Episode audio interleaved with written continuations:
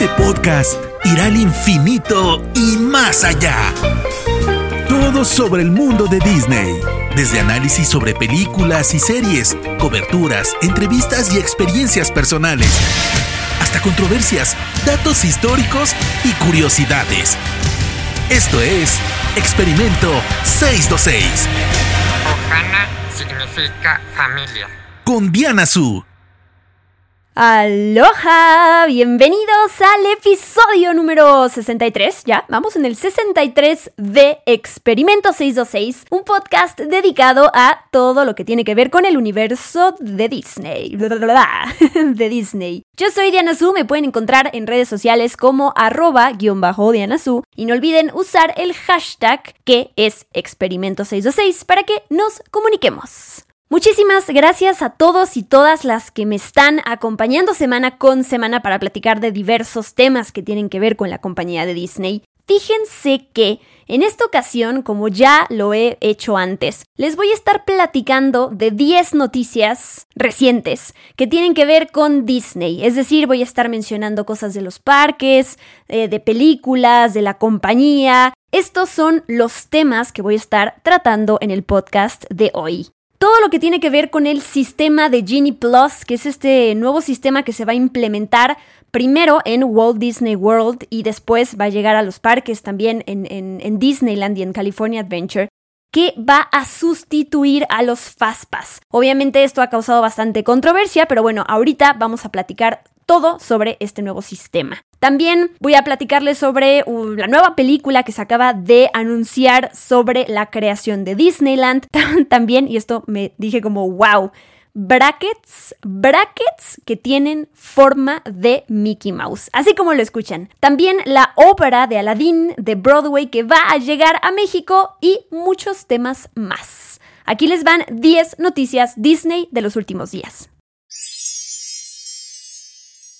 Disney Studios está desarrollando una película que se va a tratar sobre la construcción de Disneyland, este parque que abrió en 1955 y todo el recorrido del gran Walt Disney para lograrlo, ¿no?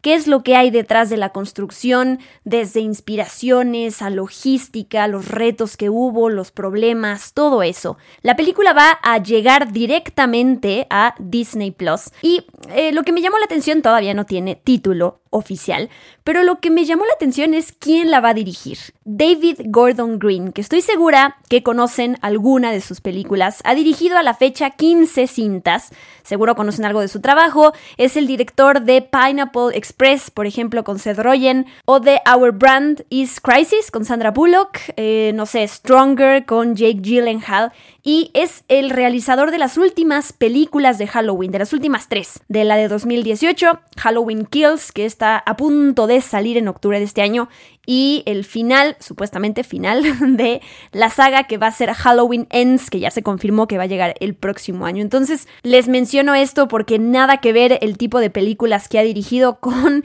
esta historia detrás de Disneyland, pero eso no importa. A mí siempre me gusta darle el beneficio de la duda a los creadores, realizadores, actores y todo eso, etcétera, hasta ver qué es lo que nos traen y a partir de eso, pues ya juzgar el producto final, ¿no?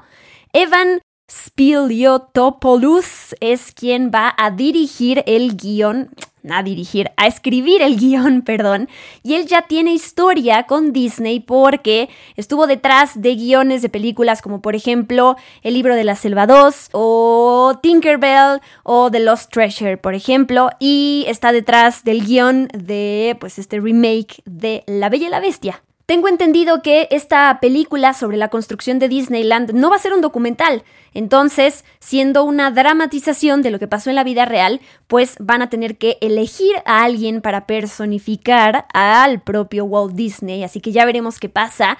Recientemente, eh, una película en donde vimos a este, eh, a Walt Disney siendo personificado por alguien más, pues fue en Saving Mr. Banks, esta película de 2013, en donde es Tom Hanks quien le dio vida a Walt Disney, que, eh, mientras está tratando de obtener los derechos de Mary Poppins, de la autora P.L. Travers, que es interpretada por Emma Thompson, pues para poder desarrollar la película. Vamos a estar al pendiente para ver cuál es el cast que se termina eligiendo para esta película.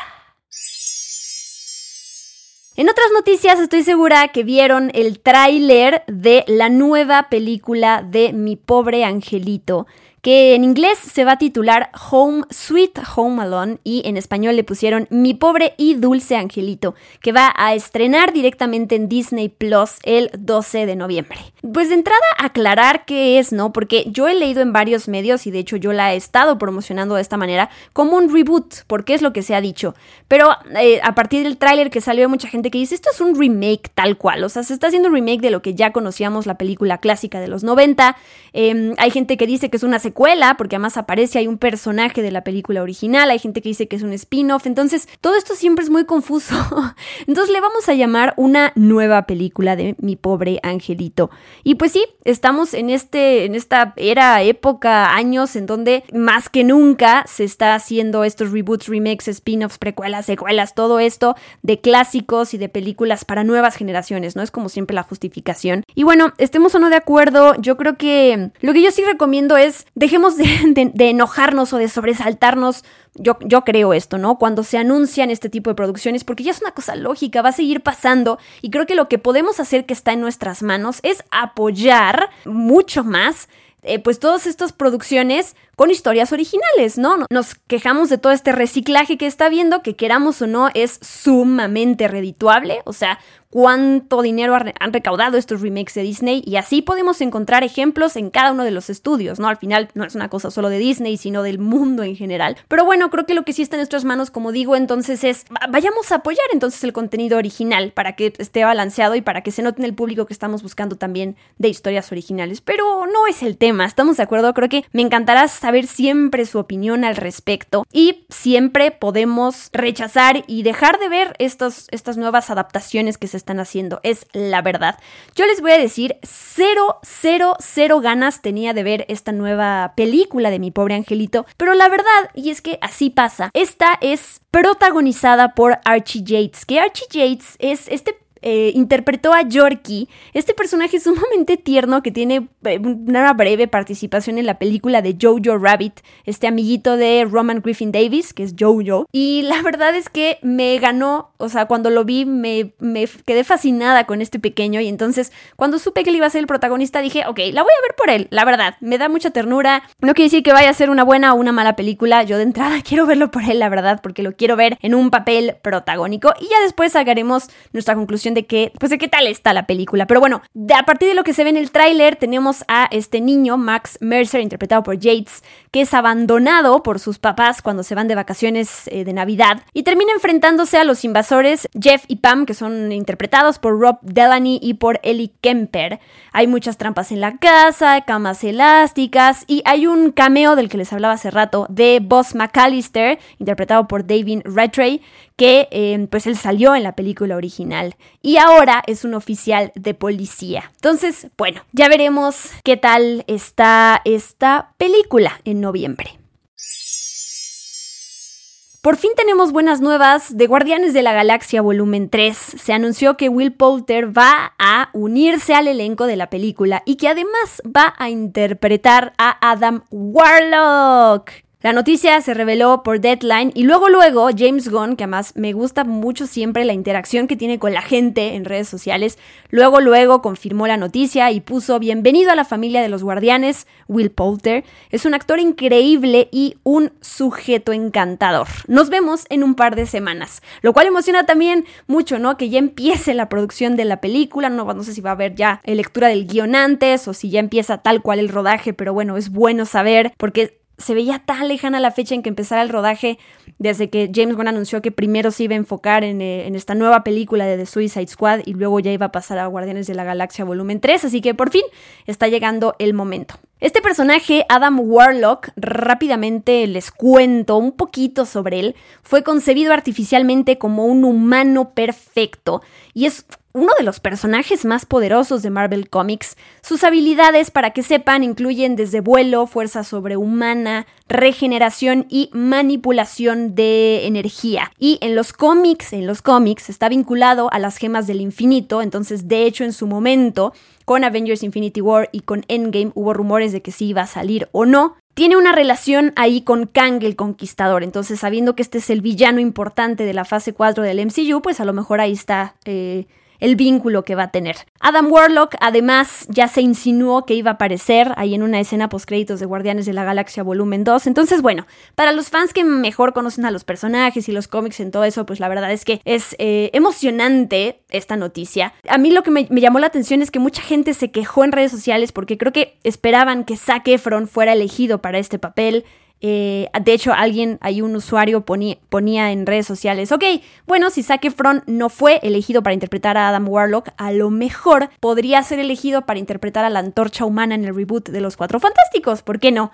No se me había ocurrido a mí, pero bueno, quien quiera ver a Zac Efron en el MCU, pues puede ser una posibilidad. Me gusta Will Poulter, la verdad es que eh, creo que más que cualquier cosa confío en la visión de James Gunn, así que si eligió a este actor, la verdad es que tengo ganas de ver qué va a hacer. Rápidamente, Will Poulter eh, lo vimos en las crónicas de Narnia, La travesía del viajero, estuvo en ¿Quién rayos o quién chingados son los Miller? ¿no? Ese es como el título de la película, estuvo en Maze Runner, en El Renacido, en Detroit, en Midsommar y estuvo a punto de interpretar a Pennywise en las nuevas películas de It cuando iban a ser dirigidas por Kari Fukunaga, que al final el proyecto pasó a manos de Andy Muschietti. Pero bueno, creo que tiene talento este muchacho y bueno, ya me contarán qué les parece. Guardianes de la Galaxia Volumen 3 va a estrenar en mayo de 2023. Entre otras noticias, hay una compañía que se llama Wild Smile Braces. Me puse a investigar para el podcast. Fue creada por un ortodoncista que se llama el Dr. Clark Stevens. Lo que hace esta compañía es que a los pacientes que van a usar brackets, por ejemplo, les dan diferentes opciones de diseño para que puedan personalizar como eh, literal los brackets que van a estar llevando, ¿no? Entonces en su página te metes y puedes elegir si quieres que este, ya ven que los brackets están adheridos a los dientes y están conectados con un alambre. Bueno, eso que se adhiere al diente puede tener diferentes formas en esta compañía, ¿no? Puedes elegir de corazón, de florecita, este cuadrado, no sé. Les estoy contando esto porque desde el año pasado esta compañía hizo una alianza con Disney y sacaron eh, unos brackets que tienen la forma de las orejas de Mickey Mouse. Entonces ya puedes tener en tus dientes pegados a, Mickey Mouse, tal cual, a formitas de Mickey Mouse. Y lo que se añadió este año es que para celebrar el 50 aniversario de Walt Disney World, que empezó en octubre, bueno, Disney ha estado haciendo un montón de colaboraciones con marcas y entonces con Wild Smile Braces, que ya tenían esto del Mickey Mouse, añadieron también ahí unas bolsitas eh, que justo son estas liguitas que te pones en los brackets. Las bolsitas traen personajes de Disney, ¿no? Eh, a Woody, a Jessie, a Mickey y a Minnie, entre otras. Falta menos de un mes ya para que llegue la película de Eternals a la pantalla grande, la película número 26 del universo cinematográfico de Marvel. Y obvio, las expectativas pues son enormes, empezando por el elenco, luego la directora, la conexión con Avengers Endgame y preguntas con respecto al pasado y el futuro del MCU que se van a responder. Hace poquito, Chloe Zhao, la directora ganadora del Oscar por Nomadland, dio unas entrevistas a Fandango, porque ya empezó la preventa de boletos de Eternals, por lo menos en Estados Unidos, y entonces ahí confirmó la cantidad de escenas postcréditos que va a haber en Eternals. Que ya sé, es lógico, ni siquiera es que para mí sea una noticia tal cual, pero se las quería compartir. Va a haber dos escenas postcréditos, como pues, de hecho acaba de pasar en Shang-Chi, ¿no? La la película del MCU más reciente, que tenemos una y luego tenemos la última, que la verdad, esa última de Shang-Chi a mí no me gustó nada.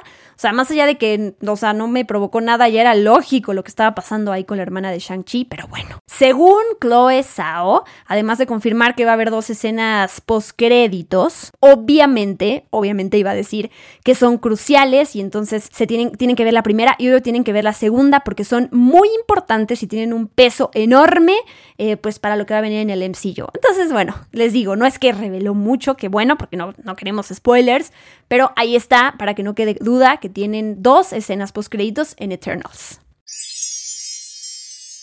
llega el final de otra era en Walt Disney Studios. ¿Y a qué me refiero? Alan Horn, que tiene 78 años, que es el director creativo de contenido de Walt Disney Studios, se va a retirar a partir del 31 de diciembre de este año. Es algo de lo que ya se venía hablando. Él va a terminar una carrera de nueve años justo eh, de, de estar en Burbank, California, pero en realidad él ha estado 50 años en la industria como industria eh, de, televisión y cine, estuvo en Warner Bros. antes, entonces bueno, la verdad es que este señor tiene mucha experiencia, es algo grande el hecho de que se vaya a jubilar. Está pasando además cuando Bob Iger ahora sí se va a jubilar de Disney, algunos dirán, pero Bob Iger no se jubiló hace mucho ya, pues no, al final después de, o sea, le cedió el puesto de director ejecutivo a Bob Chapek, pero él todavía se quedó en la empresa ahí haciendo cositas de presidente ejecutivo y no sé qué tantos. Bueno, supuestamente ya se va a retirar en enero, en enero. En diciembre de este año y también Alan Horn se va. Rápidamente, para que sepan, Alan Horn, que entró en 2012 a su puesto, se le atribuye la estabilidad de Walt Disney Studios después de varios fracasos que hubo del estudio, ¿no? Como por ejemplo la película de John Carter, como por ejemplo Mars Needs Mom, que yo siempre voy a decir que a mí tengo buenos recuerdos de John Carter. La pasé bien, a lo mejor tengo que volver a verla, pero bueno, hubo varios fracasos enormes en taquilla, entonces Alan Horn trajo como esa estabilidad a la compañía y además en los años en los que llega pues ya había sucedido la adquisición de Marvel y de Pixar y en 2012 justo es cuando se da que, que Disney compra Lucasfilm. Entonces, y bueno, y luego llega lo de todo lo de Fox. Entonces, ha, él ha estado en momentos cruciales de la compañía y ha hecho buen esfuerzo ahí con Bob Iger. Noticias sobre la taquilla de las películas de Disney en el mundo. El lunes 11 de octubre específicamente se anunció que Disney como empresa se convirtió, bueno, como estudio, se convirtió en el primer estudio en cruzar los 2 mil millones de dólares en la taquilla mundial durante este 2021. Y esto lo logró a través de una combinación de siete películas que cada una ya ha recaudado más de 100 millones de dólares en el mundo hasta el domingo.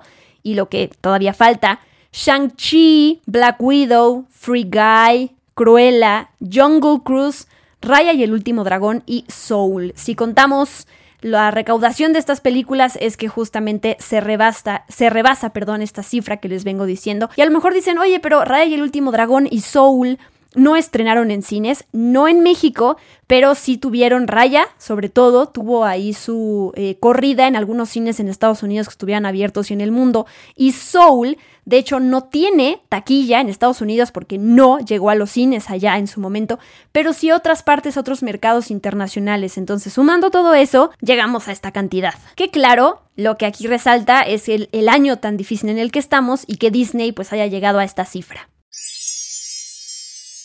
Si han visitado los parques de Disney, conocen una aplicación que se llama My Disney Experience, que es una app en donde tú vinculas los boletos para los parques y entonces ahí vas armando tu itinerario y te dice dónde puedes encontrar ciertos personajes, etc. Bueno, ahí incluyeron una opción que se me hizo bastante bonita por el 50 aniversario de Walt Disney World, que es para compartir cumplidos de los cast members, de la gente que trabaja en Walt Disney World, para agradecer sus servicios. Entonces, si ustedes se meten a la aplicación de My Disney Experience, en la app hay una sección dedicada al 50 aniversario y tengo entendido que allá adentro, más abajo, hay un banner que dice Share Your Cast Compliment comparte tu cumplido para el, cast member y ahí lo puedes escribir. Que yo les puedo decir que habiendo trabajado en la compañía de Disney, habiendo sido una cast member, la verdad es que es bien bonito que alguien se tome el tiempo para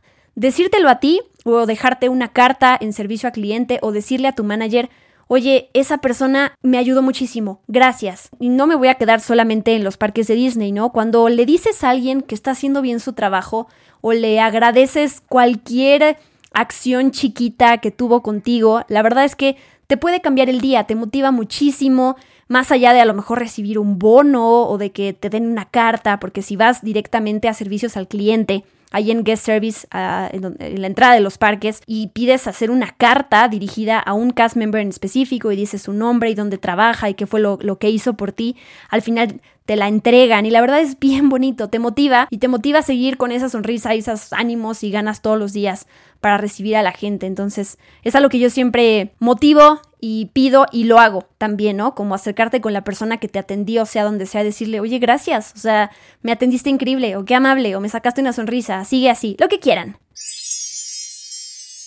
Aladdin, el musical de Broadway, va a llegar a México el próximo 17 de noviembre. Va a llegar al Teatro Telcel. La venta de boletos debe de comenzar ese mismo mes. Y leí que para finales de 2021 esta obra debería de estarse presentando tanto en Holanda como en Alemania, como en México y como en Broadway simultáneamente.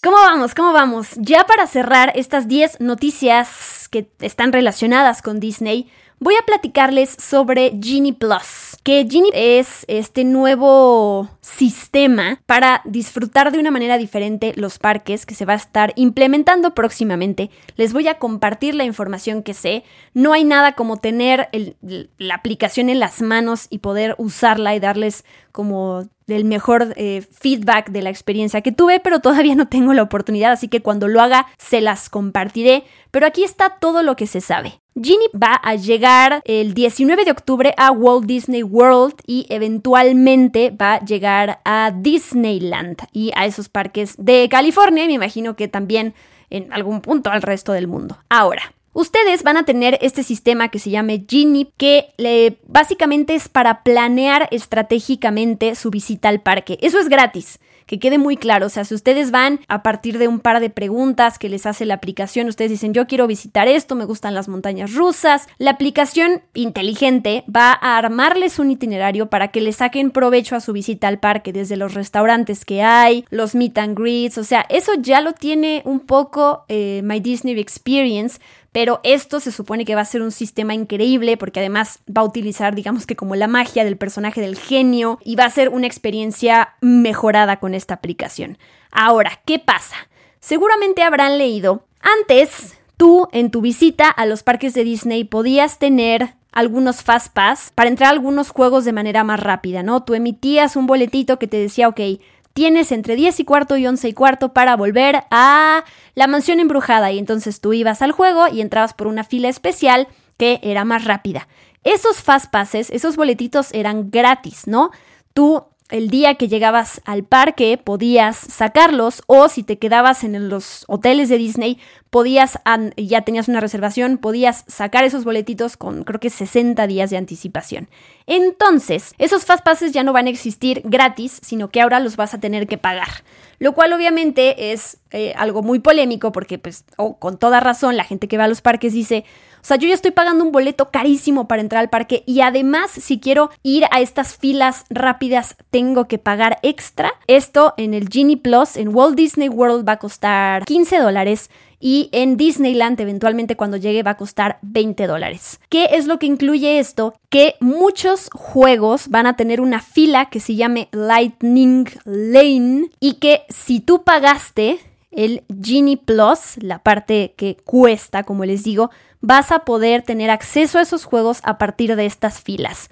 Es lo mismo que con los Fast Passes con horarios y tú puedes sacar uno a la vez. Vas y sacas un pase para poder entrar a la fila de Lightning Lane de la mansión embrujada y cuando salgas del juego puedes sacar el siguiente. Entonces, si te permiten el día, puedes sacar, no sé, de todas las atracciones que haya en ese parque, pero como ya les dije, todo es porque ya pagaste 15 dólares en Walt Disney World o 20 dólares de la aplicación de Genie Plus en Disneyland cuando llegue.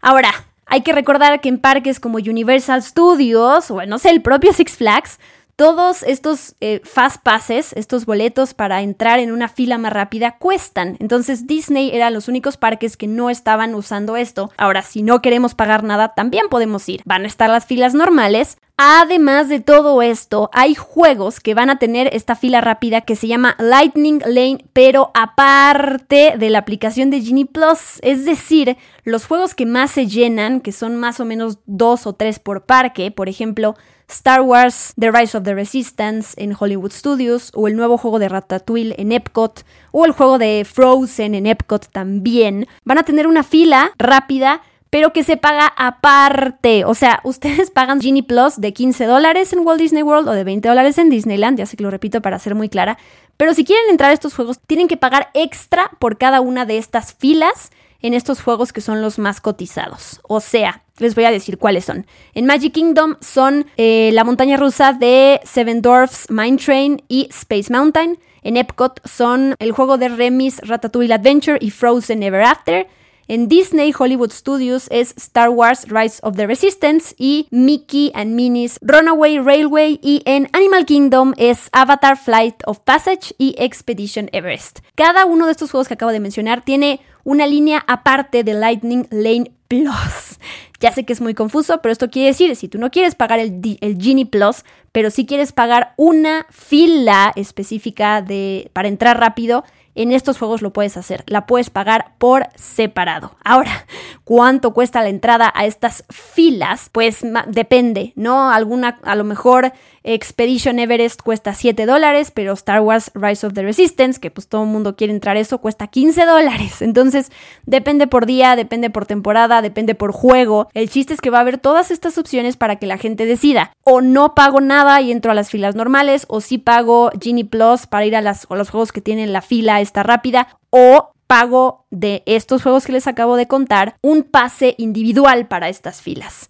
Como ven, ah, espero que haya quedado claro esto que les conté y nada, que como cuando lo llegue a probar ya les contaré cuál es la experiencia. ¿Cuáles son los beneficios de estas filas? Bueno, pues de entrada para, lo, lo leí en una nota, para los inversionistas obviamente, más entrada de dinero.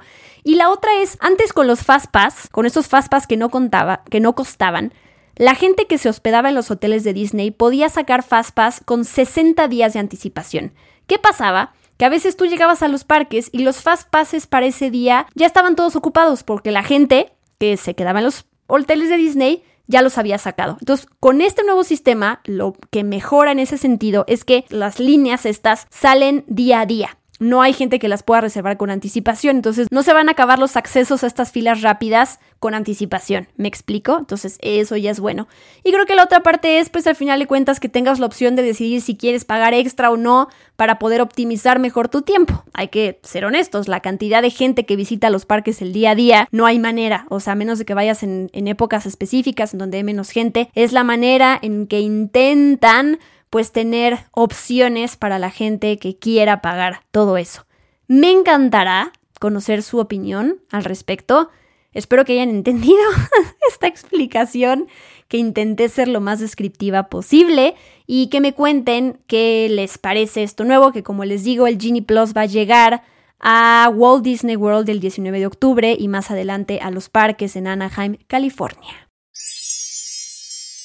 Y con esto terminamos este episodio de Experimento 626. Estas fueron las 10 noticias Disney de los últimos días. Muchísimas gracias por estarme acompañando semana con semana. Nos escuchamos el próximo miércoles con un nuevo episodio de Experimento 626. Recuerden que este podcast lo encuentran en todas las plataformas, en Spotify, Apple Podcasts, Google Podcasts, iBooks, iHeartRadio, en donde más les guste escuchar podcast. Y si acaban de descubrir este contenido, pues los invito a escuchar los otros 62 episodios que hay detrás, que están hechos con la misma pasión y amor por temas que tengan que ver con Disney. Yo soy Diana Su y me despido. Bye bye.